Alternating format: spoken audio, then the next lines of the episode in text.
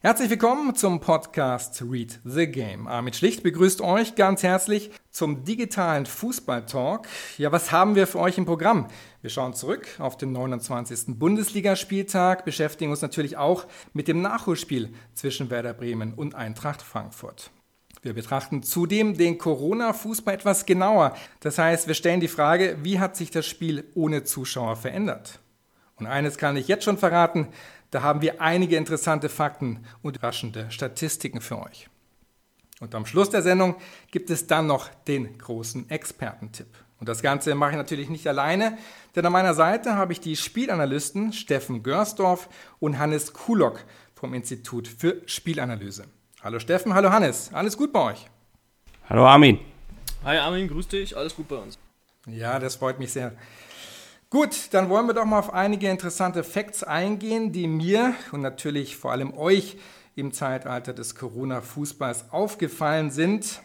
Ja, und da sticht eine Sache ins Auge, der Heimvorteil. Gab es den Heimvorteil in den vergangenen vier Geisterspieltagen überhaupt noch? Was sagt ihr dazu? Also an den äh, vergangenen vier Geisterspieltagen ähm, plus der Nachholpartie von gestern ähm, haben wir insgesamt acht Heimsiege zu verzeichnen in 37 Spielen. Ähm, das macht einen Anteil von 22% aus. Und wenn wir jetzt einmal uns die Statistik ähm, aus der letzten Saison und auch an den, äh, von den ersten 25 Spieltagen ansehen, dann liegen wir da bei 43% Heimsiegen. Also ist ein deutlicher Trend, ähm, dass die Heimsiege abnehmen. Und so eine Serie, wie wir sie jetzt aktuell haben, nämlich äh, mit maximal zwei Heimsiegen äh, pro Spieltag, jetzt am 29. waren es drei, aber so wenige Heimsiege aufeinanderfolgend hatten wir die letzten vier Jahre nicht. Das ist natürlich auch ein guter Faktor, wenn man mal betrachten will, welchen, welche Rolle spielen die Fans. Ne? Also es wurde ja lang und breit auch darüber debattiert, ob äh, und welche Rolle Fans im Stadion eigentlich noch spielen und im Gesamtwerk Profifußball. Und es ist natürlich Wasser auf deren Mühlen und zugleich natürlich Faktor, dass die Sehnsucht immer größer wird, die eigene Mannschaft auch wieder unterstützen zu wollen. Ja. Genau, man muss äh, noch dazu sagen, dass wir jetzt natürlich eine, eine, sehr geringe Anzahl an Spielen haben. Also ähm, wir haben natürlich auch einen statistischen Test drüber laufen lassen kann, äh, drüber laufen lassen und ähm, der zeigt, dass es keine Signifikanz gibt, aber ist natürlich ein eindeutiger Trend. Und was man auch nicht vergessen darf ähm, bei der Bewertung dieser Thematik ist, wer hat dort überhaupt gegeneinander gespielt. Also das Thema Spielansetzung ähm, muss man auch immer mit bedenken. Und wenn wir uns die Daten angucken, dann äh, können wir zumindest schon mal sagen, dass von den acht Heimsiegen auch sieben so zu erwarten waren, aber von den 19 Auswärtssiegen waren eben nur zehn zu erwarten. Und ähm, das ist natürlich jetzt schon ein großer Unterschied ähm, im Vergleich zu den ersten 25 Spieltagen. Ja, auf jeden Fall sehr interessant. Ähm, jetzt schauen wir mal kurz auf die effektive Spielzeit im Zeitalter des Corona-Fußballs. Wie hat sich die entwickelt? Hat sich da was verändert? Da hat sich zunächst was verändert. Ähm, am ersten Spieltag nach der Corona-Pause war die effektive Spielzeit im Schnitt pro Spiel fast zwei Minuten länger als noch davor. Da hat man den Teams auch wirklich so dieses Zögerliche angemerkt, ähm, eher auf Sicherheit getrimmt, viele Querpässe. Äh, der, das erste Tor am, am 26. Spieltag fiel, glaube ich, in der 29. Spielminute. Also da war wirklich ein sehr, sehr verhaltener Beginn zu spüren. Ähm, über die vier Spieltage hinweg, die wir jetzt haben, äh, können wir aber beobachten, dass sich die effektive Spielzeit wieder dem Mittelwert der ersten 25 Spieltage angleicht. Und das wird sich auch bis zum Saisonende so durchziehen, sodass wir da dann keine großen Effekte haben werden. Ah, okay. Und äh, wie sieht es denn mit den Torschüssen bzw. Toren aus? Gibt es da signifikante Veränderungen? Wir haben vor Corona ähm, 29,1 Tore im Spiel, jetzt sind es 28,8. Also da merkt man schon, da gibt es keine Veränderung. Bei den Torschüssen äh, sind es pro Spieltag 15 weniger, also 1,5, ähm, 1,6 pro Spiel weniger. Und auch die Conversion Rate hat sich von 8,2 auf äh, 7,8 verbessert. Also vorher war jeder 8 zweiter Schuss im Tor, aber wenn wir es jetzt runden, jeder achte Schuss ist im Tor, vor der Pause, nach der Pause, da gibt es keine Veränderung. Da merkt man auch, ähm, da jetzt weniger Torschüsse kamen am Ende, es nähert sich zwar allmählich wieder an, dass man auch sieht, dass die vermeintlich abgezockten Teams gerade besonders performen. Das sind die Bayern zwar, weil sie auch sehr, sehr häufig aufs Tor schießen, diese Qualität haben sich bewahrt, dass jetzt ausgerechnet eine Mannschaft wie Hertha zum Beispiel hochgespielt wird, die auch wieder ähm, die Stürmer auf dem Platz hat, die vorher schon recht wenige Torschüsse benötigten, um die Siege einzufahren. Das fällt jetzt eben auch auf. Und dass aber Mannschaften, die auch vor allem oben angesiedelt waren, wie RB Leipzig, äh, so ein kleines Tief jetzt auch davon getragen haben, weil die auch davon lebten, eine sehr hohe Torschussanzahl zu haben und darüber dann auch viele Tore zu erzielen. Und das rüttete da jetzt äh, erstmal ziemlich durch an den ersten zwei, drei Spieltagen. Und das wird zum Beispiel auch gerade bei Leipzig und Nagelsmann, der gerne mal nach einer Spielunterbrechung eher schlechter zurückkam mit seinen Teams, schon in Hoffenheim war das so, jetzt auch äh, spannend um den Kampf um die Champions League Plätze. Wer holt, wer holt die Plätze da und wer ist dann der, der traurige Verlierer auf Platz 5 in dem Sinne? Genau. Ja, da werden wir später auch noch drauf eingehen, das Duell Gladbach gegen Leverkusen. Jetzt noch eine interessante Frage. Für mich war es eben eine kleine Überraschung. Ich habe mich ja auch ein bisschen äh, damit beschäftigt, dass die Athletik, die hat sich in den vergangenen Geisterspielen verändert. Welche Infos habt ihr dazu? Ja, da ist es so, dass ähm, wir die, die äh, athletischen Performance-Daten ähm, auch vor der Corona-Pause, nach der Corona-Pause miteinander verglichen haben. Äh, da ist es so, dass die Teams tatsächlich an den vier Spieltagen jetzt im Schnitt drei Kilometer mehr pro Spiel laufen und auch 33 intensive Läufe mehr anziehen, also Sprints und Tempoläufe. Also da ist ähm, deutlich zu, zu sehen in den Daten, dass es da keinen Leistungseinbruch, sondern eher eine Leistungssteigerung gibt. Äh, Finde ich auch. Also erstens Chapeau an die Athletiktrainer in den Bundesliga-Clubs dass die, äh, als noch die sehr harten Sanktionen herrschten, trotzdem über ein virtuelles Training und Trainingspläne äh, erstens die Spieler auch betreuen konnten, zweitens die Spieler scheinbar auch die Trainingspläne umgesetzt haben äh, in Einzelregie. Und da spielt natürlich dann jetzt auch mit hinein, dass erstens fünf Wechsel erlaubt sind und auch äh, die in den meisten Fällen auch voll ausgeschöpft werden. Also nicht nur als Verletzungsprävention, sondern um wirklich auch die Laufintensität eines Spiels aufrechtzuerhalten. Und soweit ich das mitbekommen habe, gibt es glaube ich nur drei Teams oder so, die bisher selten äh, das volle Kontingent ausgeschöpft haben. Ja. Ja, dadurch werden immer frische neue Spieler eingewechselt und das, das zeigt sich jetzt deutlich in der Statistik. Bei den Elfmetern und den Verwarnungen gibt es da denn Unterschiede zu den ersten 25 Spieltagen? Ja, auch da gibt es ein paar spannende Zahlen. Ähm, da muss man natürlich auch wieder bedenken, da haben wir eine wirklich sehr, sehr geringe Datenlage. Also da würde ich jetzt, ähm, da, da kann man nur schwerlich hineininterpretieren, aber die Zahlen sind so, wie sie sind. Also wir hatten vor der Corona-Pause 51 Elfmeter, jetzt danach haben wir bisher neun.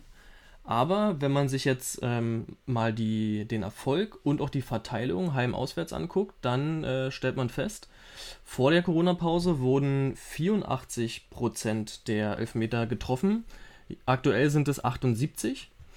Und die Verteilung heim-auswärts vom 1. bis 25. Spieltag waren es 45% für die Heimteams und 55% für die Auswärtsteams. Jetzt in den äh, vier Spieltagen nach der Pause sind es nur 22% für die Heimteams und 78% für die Auswärtsteams. Also da eine deutliche Verschiebung ähm, hin zu den Auswärtsteams, mehr Elfmeter und ähm, aber überraschenderweise eine etwas geringere Erfolgsquote. Das ist ja an dem Punkt auch, also das fand ich auch mega überraschend, weil ich nicht dachte, dass die Trennung so klar ist auf einmal. Also ich habe nicht mit der Strichliste verfolgt, wie es da in den einzelnen Spieltagen war in der Verteilung der Elfmeter und jetzt die absolute Zahl und die Prozentvariante davon gesehen und dachte mir, man munkelt ja die ganze Zeit darüber nach, welchen Einfluss das beim Thema Heimvorteil hat. Ne? Und jetzt sind keine Zuschauer da.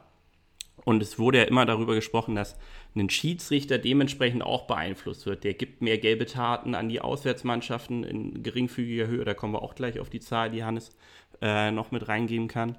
Und aber auch, dass der Pfiff für die Auswärtsmannschaft im Elfmeterbereich auch noch deutlich höher ist. Das ist halt spannend, weil waren die Zuschauer wirklich so ein Hemmnis für die Schiedsrichter vorher doch noch einen Elfmeter zu pfeifen oder waren die so abgelenkt durch die Gesamtatmosphäre?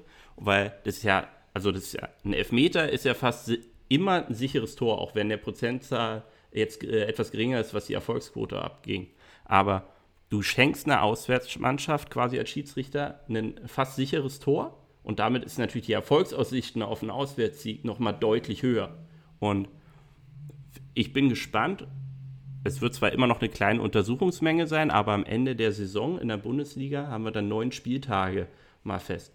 Und die anderen europäischen Ligen steigen ja auch mit ein. Es wäre spannend zu beobachten, ob Schiedsrichter tatsächlich so manipulierbar sind über eine Zuschauermenge, dass tatsächlich die Elfmeterpfiffe deutlich mehr für eine Auswärtsmannschaft äh, gehen. Also da geht es ja dann ein bisschen hinein, äh, wie bilden wir Schiedsrichter demnächst mal aus. Dass sie resilienter sind gegen Zuschauerpfiffe. Ja, das stimmt. Also es ist auf jeden Fall eine interessante Statistik, die wir auch in den nächsten Wochen weiter begleiten sollten, wenn dann auch die anderen Ligen starten. Es geht ja jetzt dann auch wieder los in Italien, Spanien wurde heute auch verkündet, Mitte Juni. Also da können wir uns darauf freuen, wie sich das weiterentwickelt. Und ja, jetzt wollen wir mal zurückschauen auf den 29. Spieltag. Da gab es ja interessante Partien. Wir haben uns jetzt mal zwei rausgesucht. Beginnen wollen wir mit dem Spiel des SC Freiburg gegen Bayer Leverkusen. Ja, da konnte sich ja die Werkself für die 1 zu 4 Klatsche gegen Wolfsburg drei Tage zuvor rehabilitieren. Ja, und feierte in Freiburg den zehnten Auswärtssieg der Saison. Kai Havertz machte das Tor des Tages. Momentaner Stand Platz 5, punktgleich mit Gladbach, die nur aufgrund der besseren Tordifferenz einen Platz besser stehen. Also es scheint so, es entwickelt sich so wie in der vergangenen Saison wieder das Duell Gladbach gegen Leverkusen um die Königsklasse. Und ja, jetzt meine Frage hier an die Experten. Schafft es Leverkusen in die Champions League? Was spricht für die Bayer 11? Ja, und vielleicht was dagegen?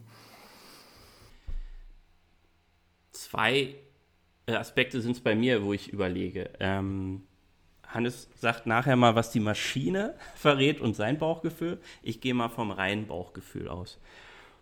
Mein Gefühl ist gerade, dass Leverkusen das Rennen um Platz 4 machen wird, da bei mir schon wieder auffällig ist, dass die Verletzungszahlen bei Gladbach steigen, die gerade in der Offensivabteilung. Also Gladbach hat dieses Jahr nochmal einen Grund Twist bei der Spieltaktik und Spielauslegung gemacht, die einen deutlich athletischeren, deutlich intensiveren Fußball spielen, viel mehr auf Umschaltfußball gehen, sehr erfolgreich. Deshalb sind sie auch mitten im Kampf um die Champions League Plätze. Aber in der Hinrunde mir schon mehrfach aufgefallen ist, es sind zum Glück nicht so viele Schwerverletzte wie in den Jahren davor bei Gladbach, aber immer wieder diese Muskelverletzung. Jetzt kamen die aus dieser Corona-Unterbrechung, wo wir sehen, Athletik haut hin. Aber die Muskelverletzungen sind deutlich angestiegen in den letzten Spieltagen. Nicht nur bei Gladbach, da fehlen jetzt, glaube ich, drei oder vier Offensivspieler mit verschiedenen muskulären Problemen. Und ich glaube, auf der Zielgeraden könnte Gladbach die Luft ausgehen, weil denen auf einmal die Powerspieler für diesen Spielstil fehlen.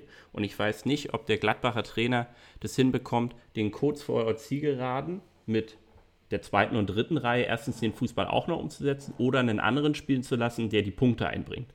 Das ist so mein qualitativer Einblick. Und mhm. ich würde mal den Pass an Hannes rübergeben.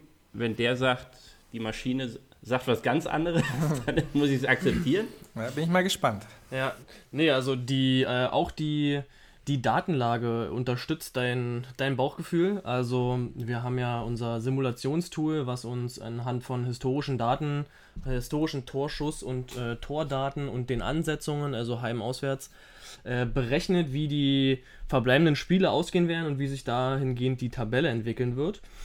Und ähm, erstmal ist interessant, dass sowohl Gladbach als auch Leverkusen noch drei Auswärtsspiele haben und noch zwei Heimspiele haben. Und beide müssen noch gegen Bayern antreten und beide müssen noch gegen Hertha antreten. Also da gibt es schon ähm, geringfügige äh, Überschneidungen jetzt im Restprogramm. Aber ähm, die Maschine sagt äh, für Leverkusen jetzt ein etwas äh, ja, ertragreicheres Saisonende äh, hervor.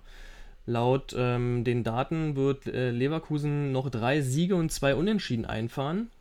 Die Unentschieden jetzt gegen Bayern und danach gegen Schalke und dann die Saison mit drei Siegen beenden. Das heißt, äh, Leverkusen holt noch elf Punkte, wohingegen Gladbach jetzt zwar gegen Freiburg gewinnt, laut der Maschine, dann aber drei sieglose Spiele hat. Niederlage gegen Bayern, Niederlage gegen Wolfsburg, Unentschieden gegen Paderborn, auswärts. Das äh, wirklich eine Überraschung. Und am Ende nochmal ein Heimsieg gegen Hertha. Macht am Ende zwei Siege, ein Unentschieden, sieben Punkte. Das heißt, am Ende wird Leverkusen auf Platz 4 landen mit vier Punkten Vorsprung vor Gladbach. So die Datenlage. Ja, warten wir es mal ab, was die, ob die Daten recht haben. Vergangene Saison war es ja so, da hat auch Leverkusen sich den vierten Platz geholt und Gladbach fünfter geworden. Schauen wir mal zum Gegner, dem SC Freiburg. Ja, die Streichelf, momentan Platz 8 mit 38 Punkten, ist seit dem Restart weiter sieglos. Ja, wo könnten da die Gründe liegen für die Misere? Habt ihr da eine Idee? Hannes, sag erstmal, was die Maschine sagt. Genau, also wir, wir, wir, haben, ähm, wir haben zur Hinrunde eine, eine Analyse gemacht der, der Performance-Daten der, der Teams. Das heißt, wir haben eine Benchmarking-Analyse gemacht. Das heißt, die Spieler der jeweiligen Teams im Vergleich zu der Position, auf der sie spielen, in der Bundesliga. Und in diesem Kadervergleich landete der SC Freiburg auf Rang 15, stand in der Tabelle aber auf Rang 9. Was bedeutet das? Freiburg hat in der äh, Hinrunde überperformt und es gibt nur noch drei weitere Teams, die so stark überperformt haben, nämlich Schalke, Wolfsburg und Union. Das heißt, ähm, das, was Freiburg da in der Hinrunde geleistet hat, wo sie jetzt auch wirklich die, äh, die Mehrzahl der Punkte geholt haben, war so nicht zu erwarten. Und meistens ist es auch so, dass sich Teams dann wieder eher zu einem Mittelwert zurückorientieren, den sie vor einer sehr erfolgreichen Phase hatten. Das heißt, ähm, wenn wir jetzt mal auch wieder in unser Simulationstool schauen, jetzt äh, hatten sie ja zwei Siege und zwei, äh, zwei Niederlagen, zwei Unentschieden. Und die, die Daten hatten theoretisch vier Niederlagen vorhergesagt. Ähm, genau. Das heißt, es war jetzt generell nicht zu erwarten, dass es in der Rückrunde und auch jetzt nach der Corona-Pause so weitergeht wie vorher. Und das sehe ich ähnlich. Erstmal zum einen spielt Freiburg eine überragende Saison für die Verhältnisse, die dort herrschen und die Spieler, die zur Verfügung stehen. Und da ist keiner jetzt dann nach der Hinrunde, glaube ich, rangegangen, wir entern jetzt noch die Champions League-Plätze äh, auf Dauer. Und zwei Zahlen sind mir da insbesondere aufgefallen. Also erstens ist der Freiburger Fußball unglaublich von Standardtoren abhängig. Also im gesamten Saisonverlauf, wenn man das mal betrachtet, haben sie 42 Prozent aller ihrer Tore über ruhende Bälle gemacht. Ähm, dann, wenn man sich mal nur die Rückrunde bis zur Unterbrechung am 25. Spieltag anguckt, da waren es sogar 57 Prozent aller Tore. Also erstens hat man deutlich weniger Tore geschossen im Verhältnis äh, zur Hinrunde. Und davon, die wenigen, die noch geklappt haben, waren eben über Standards. Und wenn wir jetzt mal das Gleichnis bringen, wenn man über einen, einen, ein Team ist, was sich sehr über Standardtore definiert, ist es zwar gut, weil man, äh, man kann das vermeintlich gut reproduzieren, weil man die Abläufe trainieren kann, äh, im Spiel immer wieder hochholen kann. Das sind vergleichbare Situationen. Das Problem ist, der Gegner kann sich dann auch irgendwann darauf einstellen. Die wissen, wer ist der Zielspieler, wer ist vielleicht Nummer 1 und 2 danach, wo fallen die Flanken tendenziell hin, sowohl nach Freistößen als auch nach Ecken. Also, wenn man ganz trivial spricht, schlagen die die eher auf den kurzen oder auf den langen Pfosten, in den Rückraum des 16ers. Wer soll da wen frei blocken? Das kriegt dann auch irgendwann der letzte Videoanalyst mal ein bisschen rausklamüsert und kann es seinem Trainer stecken und die äh, bereiten sich dementsprechend vor.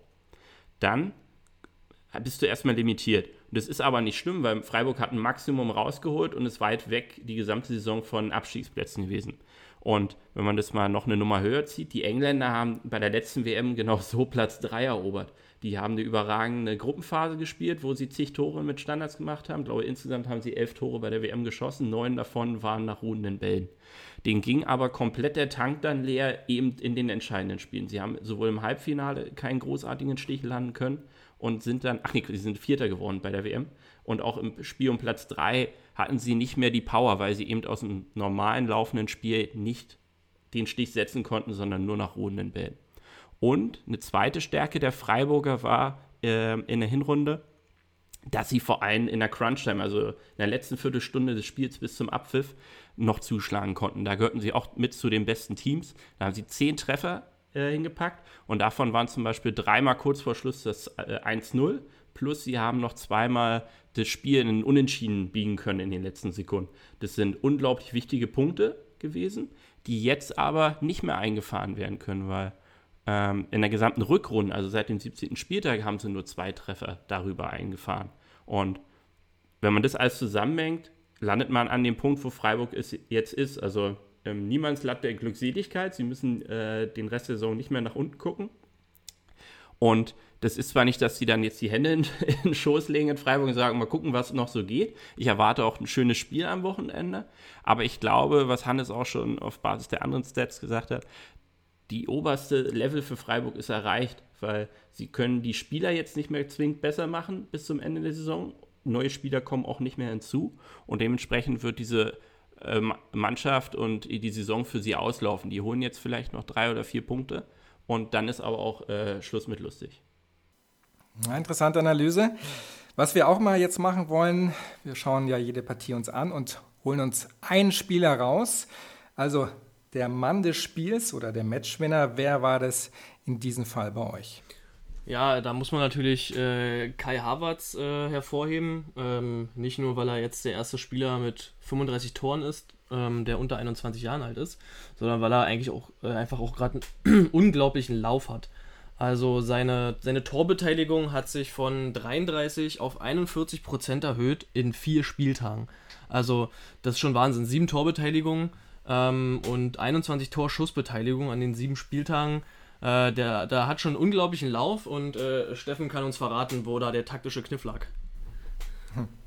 Der, also, das, das, hatte auch der letzte so ungefähr bekommen. Ähm, Lever deshalb ist auch mein Punkt gewesen, warum Leverkusen dieses Rennen macht. Die haben ihre schwere Verletzung in der Mannschaft nämlich tatsächlich dank Kai Harvard schon überstanden. Den ist Kevin Volland flöten gegangen durch eine schwere Verletzung, der vorher äh, in der Hinrunde und bis zum Zeitpunkt seiner Verletzung, ich glaube, an knapp der Hälfte aller Leverkusener Tore beteiligt war und dafür sorgte, dass Leverkusen überhaupt auf Level Europapokal bleibt, weil Kai Havertz hatte in der Hinrunde noch gar nicht so gut performen können. Und als dann Bosch das Ass aus dem Ärmel gezogen hat und äh, Kai Havertz einfach mal in den Mittelsturm gestellt hat, äh, blühte der komplett auf. Also nicht nur aufgrund seiner Verwertertechnik im Strafraum, der einen Ballkontakt braucht und dann ist der Ball aber auch schon im Tor, plus das, da habe ich auch erst nochmal gestaunt, dass er auch 1,89 ist. Also der hat eine Durchsetzungsvermögen dann auch in der Luft, wenn man an die Bälle kommt. Das ist beachtlich. Und da sehe ich, also mich hat es überrascht und vielleicht auch jemand anders, dass zum Beispiel Jogi Löw Kai Havertz da noch nie ins Zentrum reingestellt hat, weil der wird ja auch verfolgen und sucht sehnsüchtig seit 2014 einen Miro Klose Nachfolger und hm. äh, findet offensichtlich keinen und jetzt hat ihm Peter Bosch da direkt einen auf dem äh, Silbertablett serviert. Wäre eine Idee, ja. Bin ich mal ist gespannt. auch die Frage, äh, ob die Bayern da wirklich zuschlagen wollen bei Kai Havertz, weil dann ein Herr Lewandowski vielleicht ein bisschen erzürnt ist, ob man jetzt einen Nachfolger für ihn verpflichtet hat, statt die Diskussion zu sagen, wen der im Mittelfeld eigentlich wegdrücken soll. Ja. Ja, also da sind die Top-Clubs natürlich dran an dem Juwel. Also neben den Bayern soll ja auch Real Madrid Interesse zeigen. Natürlich viele Clubs aus England auch. 100 Millionen soll die Ablöse etwa sein. Was sagt ihr dazu? Ist es äh, gerechtfertigt? Millionen Ablösen sind. Also ich, ich versuche mich da meistens schon rauszuhalten, aber ähm, man, man sieht ja dann immer so den Vergleich. Also wer, wer ist denn sonst so für 100 Millionen gegangen? Und da ist für mich der Aspekt ja gerechtfertigt. Also die Leverkusener sollen auch bitte diesen Standpunkt bewahren. Ähm, für mich erstens, weil er dann vielleicht noch ein Jahr in Leverkusen spielt, ja. weil kein Verein aktuell dieses Geld einfach so locker machen kann. Und ich glaube auch immer noch, wenn Kai Havertz und Leverkusen am Ende der Saison auf dem vierten Platz stehen, ist er nächstes Jahr Stammspieler bei einem Champions League-Teilnehmer. Und ich sehe, äh, auch wenn er zu Bayern geht und, oder anderem Wettclub, nicht, dass er direkt ein Stammspieler wird. In der Blüte seines Lebens im Jahr äh, einer EM. Und äh, wenn er ein gutes Beraterteam hat und äh, nicht zufällig wirklich jemand mit einem ganz großen Klingelbeutel vorbeikommt, was auch sein Gehalt dann zukünftig angeht, wird ihm das eine Jahr in Leverkusen nicht schaden, sondern eher noch sehr viel mehr bringen, weil er dann auch als Stammspieler zu einer potenziellen EM im nächsten Jahr fährt. Auf jeglichen, auf jeglichem Level. Ja. Ja. Also Rudi Völler hat ja heute gesagt, er ist sogar guter Dinge, dass er vielleicht noch ein Jahr bleibt, aufgrund auch der Corona-Geschichten momentan. Und äh, er hat ja Vertrag bis 2022. Gut, jetzt können sie nochmal richtig abkassieren. Das wird die Frage sein. Wir werden dranbleiben an dem Thema. Kommen aber jetzt ja, zur Mannschaft der Stunde, zur, zur Hertha. Die Berliner, die bleiben ja nach dem 2-0 gegen Augsburg unter Bruno Labbadia ungeschlagen und haben plötzlich wieder Europa im Blick. Labbadia, der holt damit von zwölf möglichen Punkten zehn. Ist der beste Start eines Hertha-Trainers seit 2002, damals unter Falco Götz. Also das ist schon was Besonderes. Ja, jetzt meine Frage natürlich, was macht Labadia anders als seine Vorgänger? Also ich hatte mich damals unmittelbar nach der Trainerentscheidung für Labadia mit einem ehemaligen Hertha-Spieler aus den 80er Jahren, der dann auch Trainer war, bei Werder Bremen unterhalten. Und der meinte, da waren wir einer Meinung, dass es eine gute Wahl für Hertha war. Erstens, weil der völlig unaufgeregt inzwischen solche Aufgaben annimmt. Der hat Wolfsburg in einer ähnlichen Situation übernommen und äh, in ruhiges Fahrwasser bis in den Europapokal geschoben. Und der hat meiner Meinung nach einfach sehr genau hingeguckt, wie waren die Mannschaft aufgestellt und zusammengestellt, bevor Klinsmann und Konsorten für sehr viel Unruhe reinbrachten.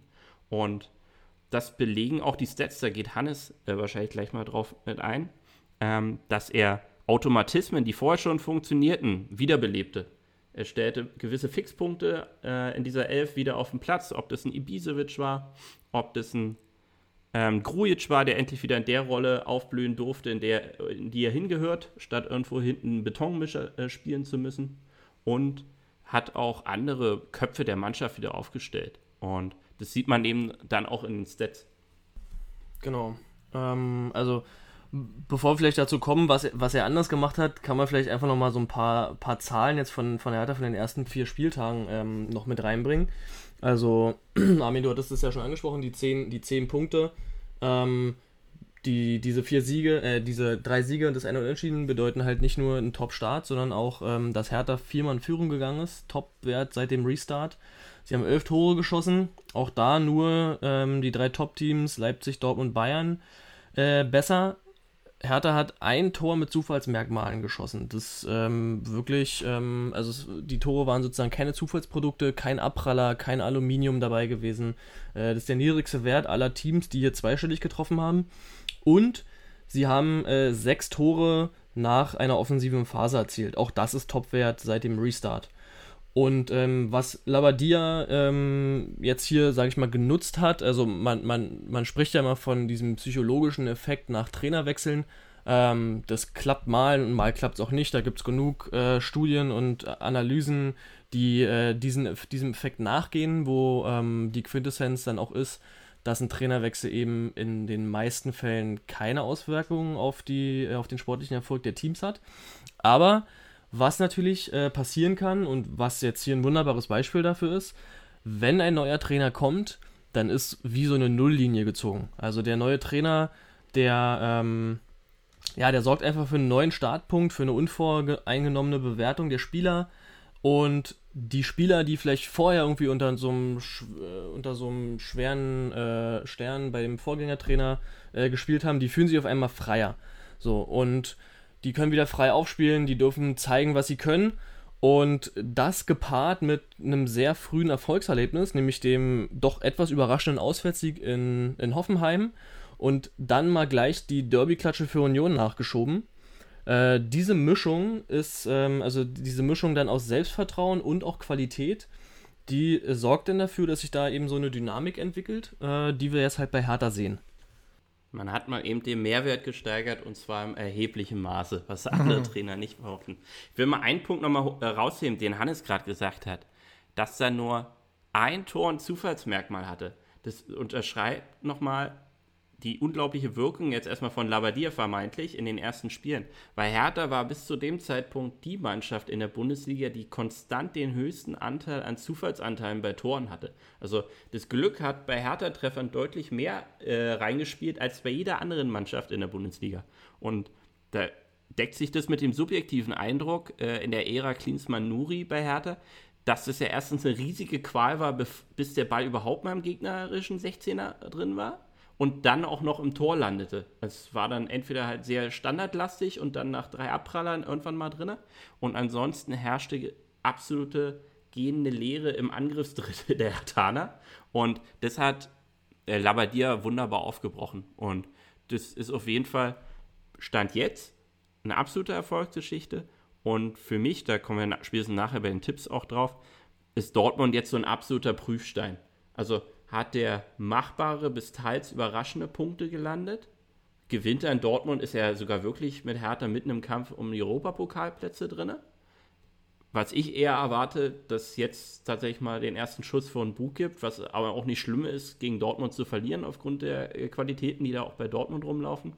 Und landet er einen Punkt, super, die Erfolgsgeschichte geht weiter. Ich glaube, jetzt gibt es zum ersten Mal einen Konterpunkt. Ja.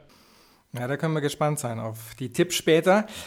Und ja, du hast es vorhin angesprochen, Hannes, das Selbstvertrauen. Und das sieht man eben auch ganz äh, deutlich an Labadia selbst. Der hat ja nach dem Spiel gesagt, ich bin ein Mensch, der jeden Tag weiterkommen möchte. Mit jeder Trainerstation bin ich besser geworden und ich glaube, dass ich heute der beste Trainer bin, der ich jemals war. Also das ist doch schon mal eine Aussage. Ne? Also da spricht doch wirklich Selbstbewusstsein pur.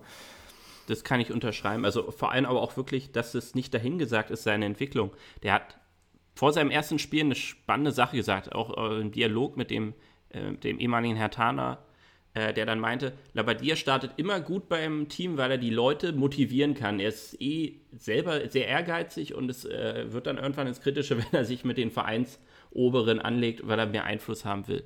Aber dass er deutlich empathischer inzwischen ist, indem er auf die Mannschaft hört und genau analysiert, was tut ihr am besten, weil er hatte zum Beispiel vor dem ersten Spiel sich auch ans Mikro gestellt und meint, heute spielt hier eine Mannschaft, die ich so nicht aufgestellt hätte, wenn ich von Null anfangen würde. Aber ich habe die Mannschaft aufgestellt, die sich am besten kennt und die am ehesten den Fußball spielen kann, den sie auch will und kann und damit eben Punkte zu sammeln. Und das ist ein hohes Gut, wenn ich in einige andere äh, Vereine reingucke, wo ich langsam kein Konzept mehr sehe, äh, wie die zum Erfolg kommen wollen. Aber dazu später bei Bremen und Schalke. Genau, ich würde noch gern bei, bei Hertha noch gerne noch zwei, ähm, zwei Stats mit reinbringen, die äh, wirklich unglaublich sind. Ähm, also die, die elf Tore, die hat Hertha geschossen ähm, mit 53 Torschüssen. Das bedeutet, jeder vier, also die Conversion Rate ist 4,8, das heißt im, Schnitt ist jeder fünfte Ball im Tor. Ähm, seit dem Restart ist dann nur der BVB erfolgreicher, bei dem äh, bei denen landet jeder Vierte im Netz. Und wenn wir uns jetzt die Defensive anschauen, die haben in den vier Spielen 46 äh, Torschüsse bekommen, dabei sind zwei Tore entstanden. Das ist eine Conversion Rate von 23, also jeder 23. Schuss landet ein Tor.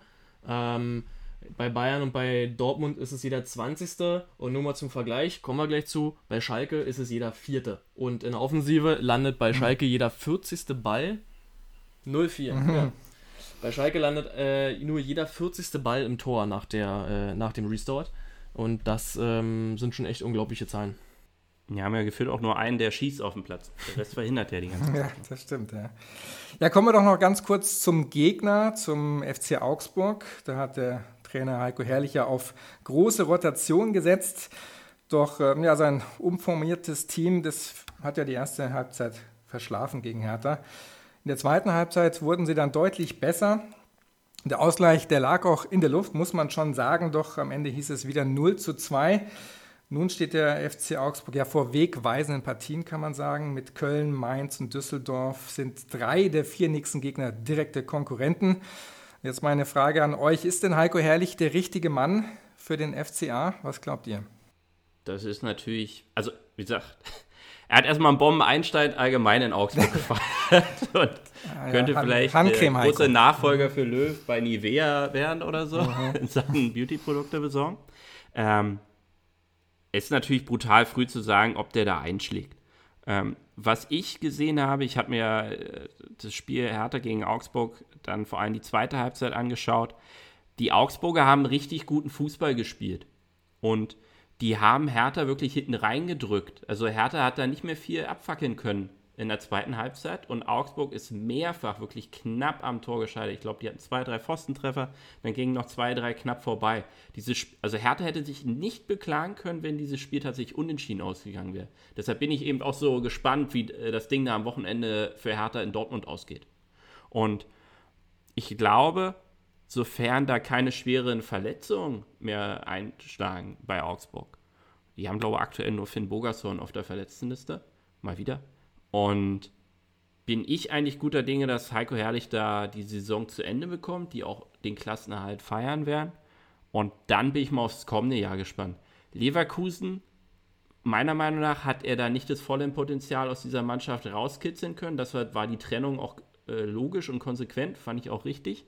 Augsburg könnte für ihn der Schritt sein, den er jetzt braucht. Also der hat ja eine gute Zeit davor in Regensburg gehabt und Erfolge gefeiert. Leverkusen war vielleicht eine Nummer zu groß erstmal, weil man eben erwartet hat, mit dem Kader, den man ihm hinstellt, muss mindestens Champions League drin sein. Wenn nicht sogar ein Blick noch weiter nach vorne. Aber eine Mannschaft mit Augsburg, die inzwischen wieder im Realismus angekommen ist und sagt, Klassenerhalt Bundesliga ein weiteres Jahr, ist genau unser Ding. Und dann mal schauen, ob wir nochmal ein glückliches Jahr nach oben rausschießen können, ist okay. Und ich glaube, vielleicht braucht so eine Station Heiko Herrlich, um als Bundesliga-Trainer erstmal zu wachsen. Und daher könnte das zusammen mit dem Verein schon hinhauen. Ja, hast recht, vielleicht könnte das passen. Wie gesagt, in Leverkusen, da war der Grund, also so hat es die Vereinsführung letztendlich beschrieben. Sie haben eine Stagnation in der Entwicklung des Teams gesehen und haben sich deswegen dann getrennt. Aber das könnte bei Augsburg ganz anders sein. Warten wir es mal ab. Noch hier auch natürlich die Frage zum Mann des Spiels in der Partie Hertha gegen, Leverku äh, Hertha gegen ähm, FCA. Was glaubt ihr? Eure Meinung? Also bester Mann, nicht nur läuferisch, war Wladimir Darida. Der hat ja äh, in dem Spiel spontan mal äh, einen neuen Laufrekord aufgestellt seit Erhebung der Daten. Ich glaube, es waren 14,3 Kilometer.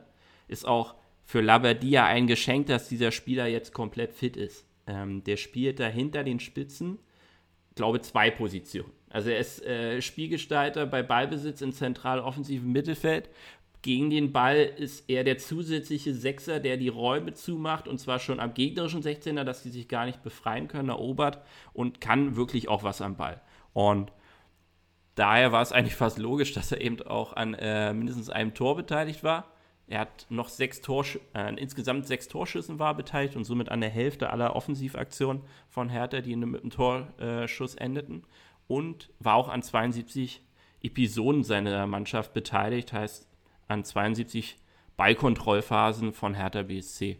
Und das in Kombination mit der Laufleistung war nicht zu toppen. Ja, richtige Wahl. Hätte ich auch so entschieden.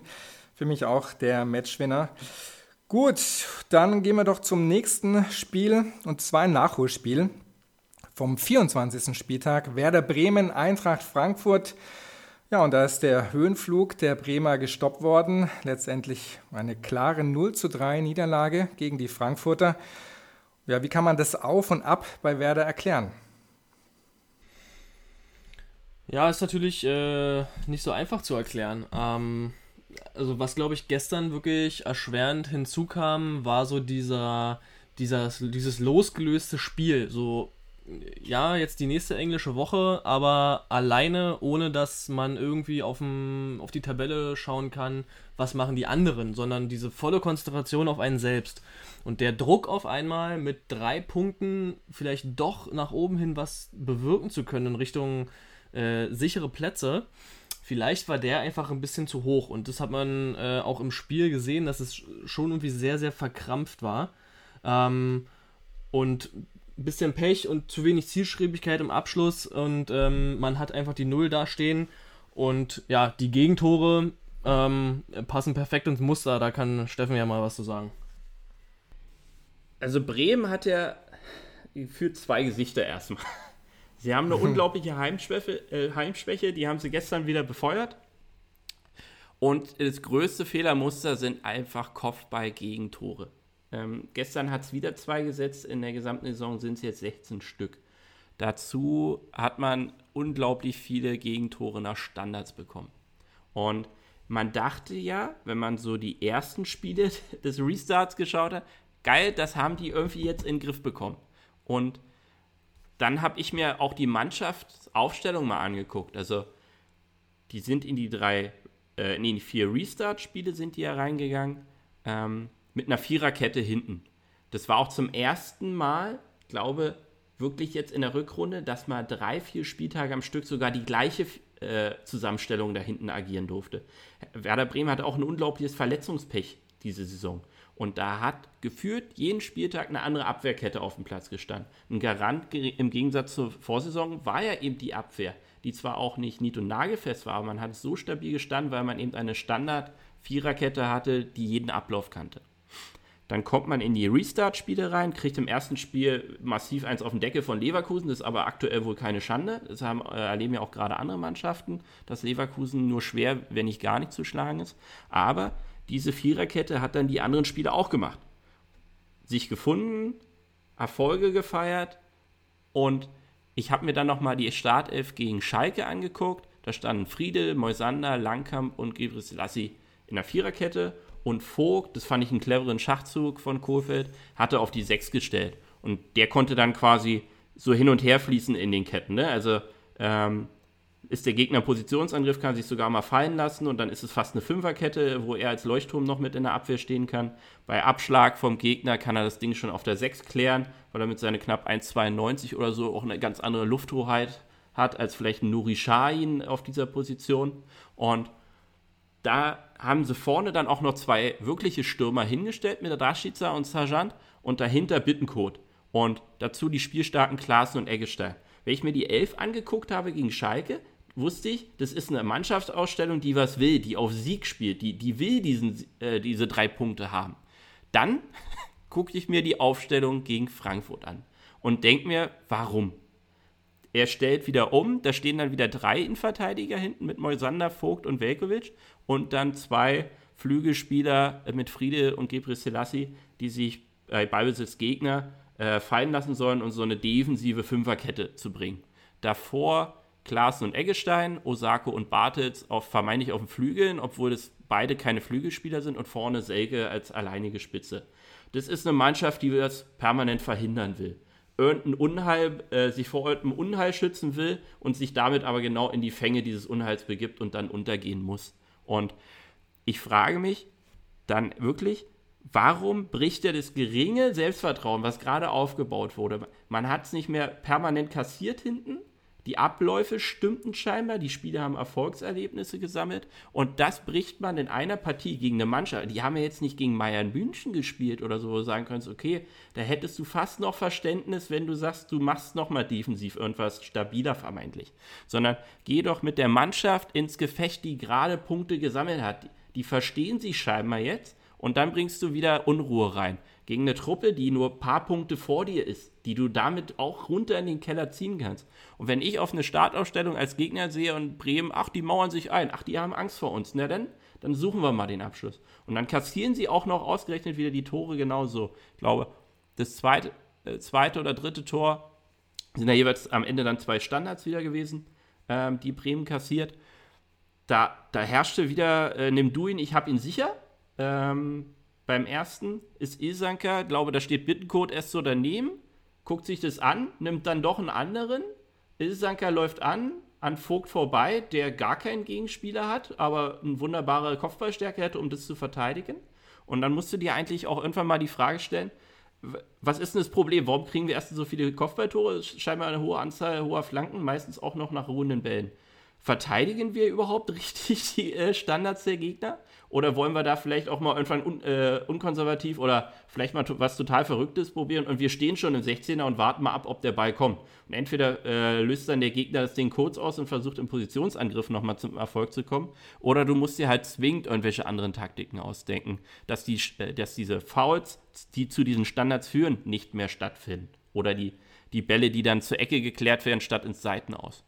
Und das ist so ein herber Rückschlag jetzt für Bremen gewesen. Davor habe ich echt gesagt, cool, die haben sich hinterfragt, wie können wir besser spielen und dann aber binnen vier, jetzt dann fünf Spielen, wenn man es so sieht bei Bremen, äh, da wieder so einen Bruch reinzubringen, statt jetzt endlich mal eine Serie zu starten. Weil, weil ich warum ich da so rumreite auf dieser Viererkette, Dreierkette mit Innenverteidigern. Wer macht denn nichts in der Abwehr und sagt, das ist unsere Art zu spielen, ist uns doch egal, was der Gegner macht. Wir schauen nur auf uns.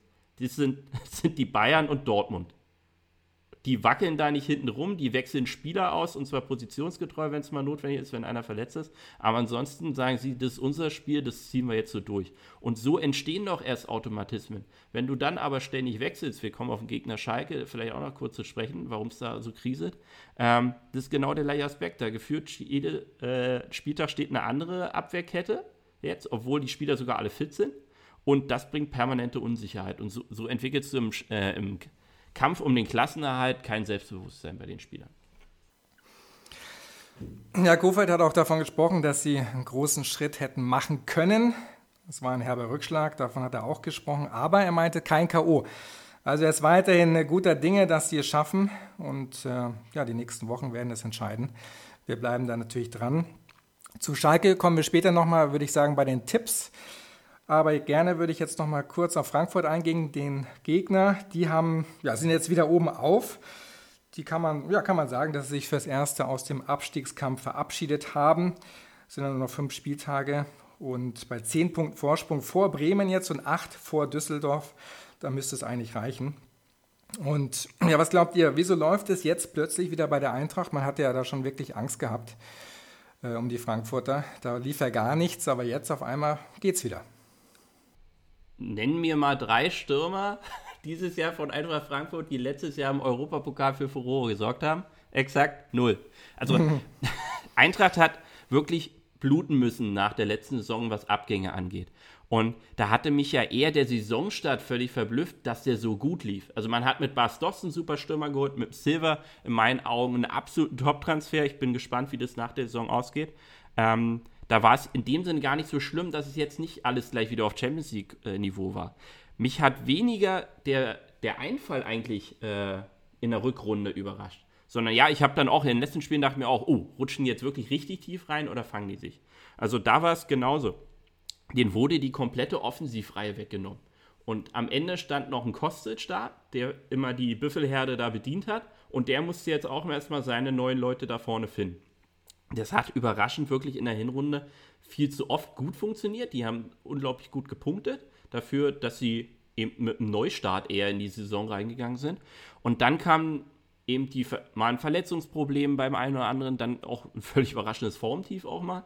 Und dass sich die jetzt am Ende wieder finden.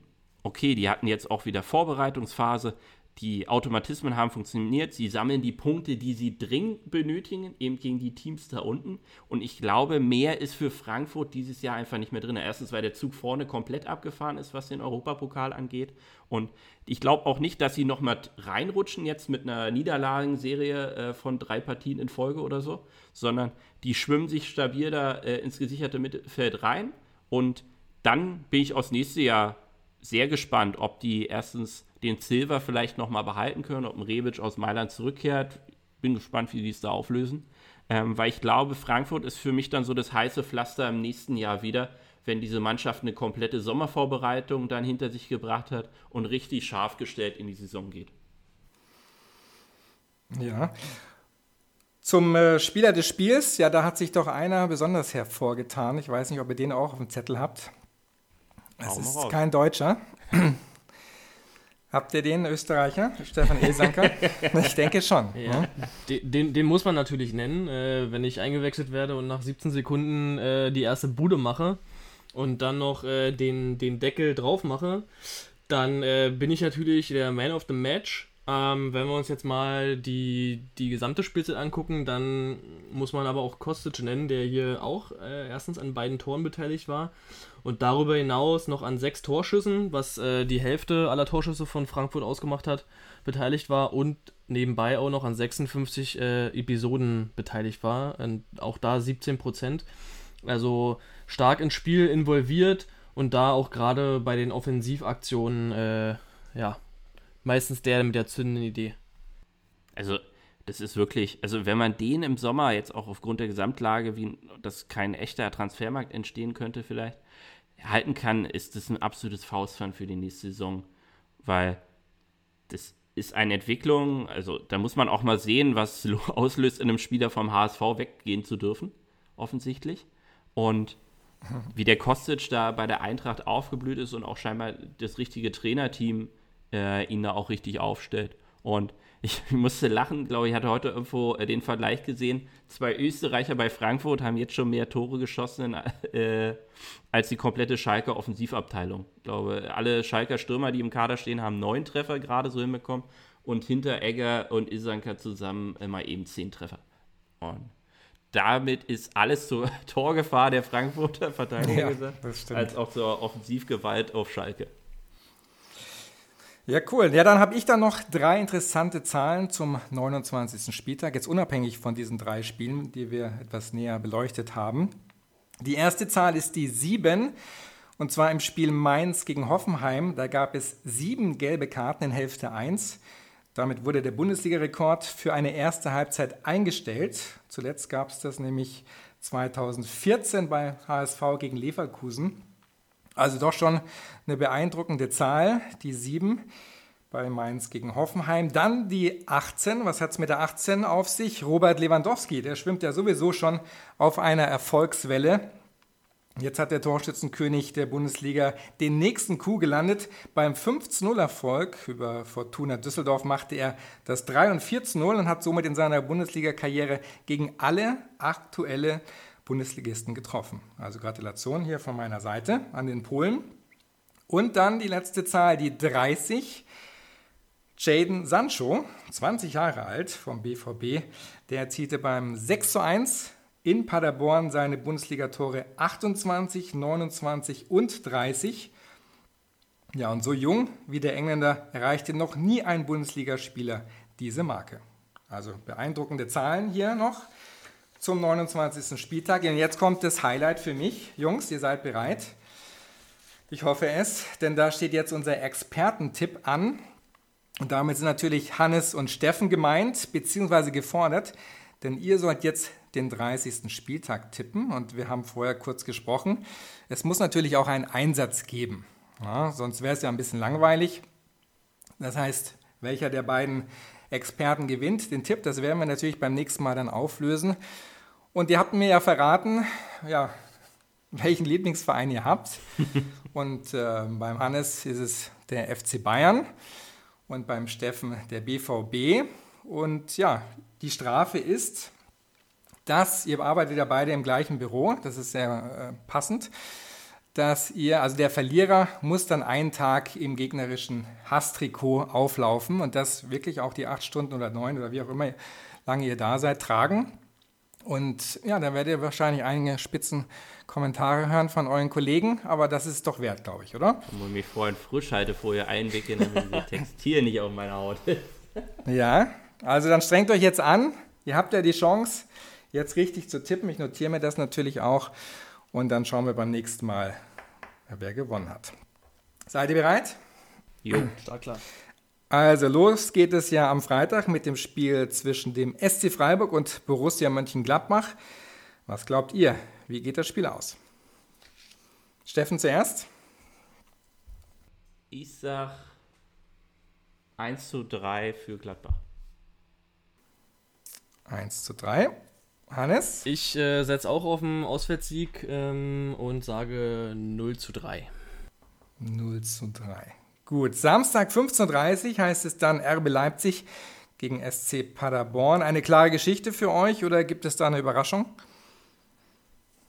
Überraschung ja. sehe ich keine. Willst du diesmal zuerst oder? Äh, ja, gerne. Also ich äh, denke, dass es eine klare Kiste wird. Ähm, da fallen viele Tore. Ähm, und ich sage neben dem 4 zu 0 für RB auch in Klammern äh, drei Tore von Werner voraus oh, das ist interessant. Notiert. Äh, äh, dann muss ich re-racen. Ich sage 5-0. 5-0, okay. Cool. Ja, das Topspiel ist natürlich Bayer Leverkusen gegen Bayern München. Hat Bayer da eine Chance? Das Hinspiel im November gewann ja überraschend die Werkself mit 2 zu 1 in München. Wie geht es dieses Mal aus? Also gegen Dortmund hat man ja schon gesehen, es kommt ja nicht darauf an, was eine Mannschaft kann, sondern so, wie viel Bayern München davon zulässt. Und das hast du schön ausgedrückt. ich, ich tippe auf ein starkes 1-1. Okay. Genau, ich bin äh, bei einem 2-1 Auswärtssieg für Bayern München. Jawohl. Gut. Im äh, Rhein-Main-Derby trifft Eintracht Frankfurt auf Mainz 05. Mainz steckt ja in der Krise. Geht das Team von Coach Achim Bayerlotzer wieder leer aus? Was glaubt ihr? Ich sag, ich sag ja, 2-0 für Frankfurt. 2-0 für Frankfurt, okay. Ich sag 1-0 Frankfurt. Zwei Heimsiege. Fortuna Düsseldorf braucht ja jeden Punkt im Kampf gegen den Abstieg. Jetzt geht es gegen die TSG Hoffenheim. Ist da was drin für das Team von Trainer Uwe Rösler? Spielt Düsseldorf zu Hause? Ja.